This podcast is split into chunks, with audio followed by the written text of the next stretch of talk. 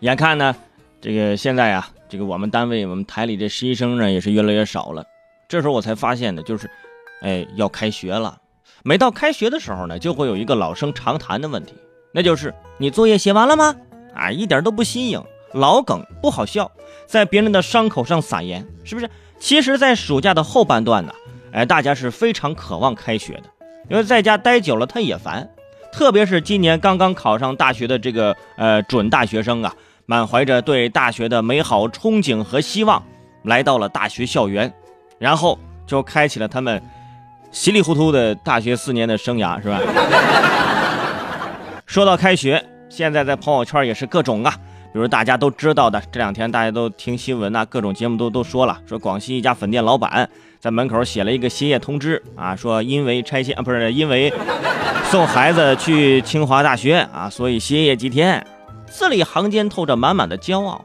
显然，这个老板呢是懂得自我营销啊，那就是吃我这的粉，孩子可以上清华大学，所以好好学习，父母真的很有面子，是吧？换成你，可能就是啊，因为送孩子去复读啊，要歇业几天，是吧？这么丢人的事就别说出来了。如果说他们这一家啊是华丽的低调。那接下来呢？这个就是高调的华丽了啊，高调的炫耀。呃，说来也巧，那也是在广西哈。广西今年高考考得不错啊。说最近在朋友圈，广西玉林博白县啊，一段优秀高考生带着红花乘车游街的视频是在朋友圈热传呢。呃，这个活动呢是博白县一个李氏家族啊，为了奖励好学生举行的。啊，参与的四名同学呀，都是被名校录取。你看，姓李的的确容易出人才。我跟你说，四个考生身披大红花，四辆豪车，打开天窗，考生站出去啊，两边敲锣打鼓，哇，军乐队，有点像这古代的游街啊。如果我被这么着游街，我就怕我脱口而出喊出一句话啊，那就是。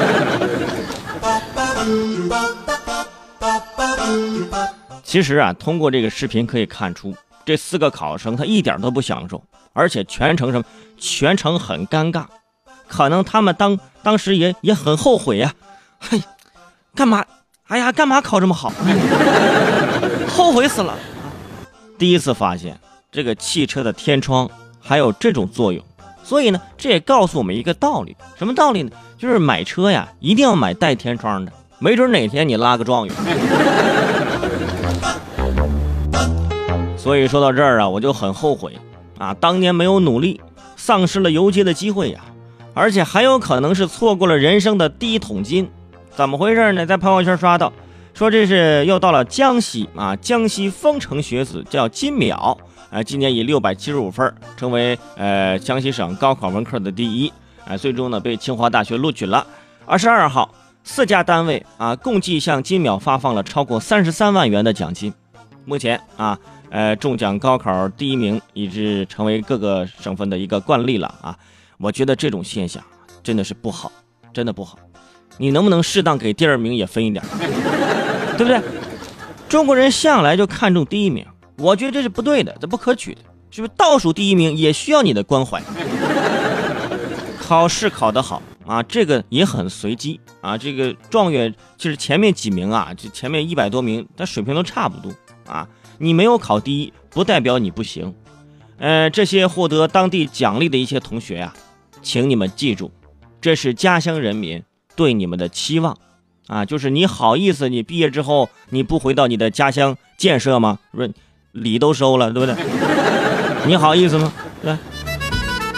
我现在发现啊，越是稍微落后一点的地区，对于考大学拿第一这样的事情就越看重。为什么呢？就是希望通过知识改变命运。改变孩子的命运，才能改变当地经济发展的命运。所以，不管你是不是第一名，不管你上的是不是重点大学，不敢说啊，你们是为中华崛起而读书，因为可能太大了。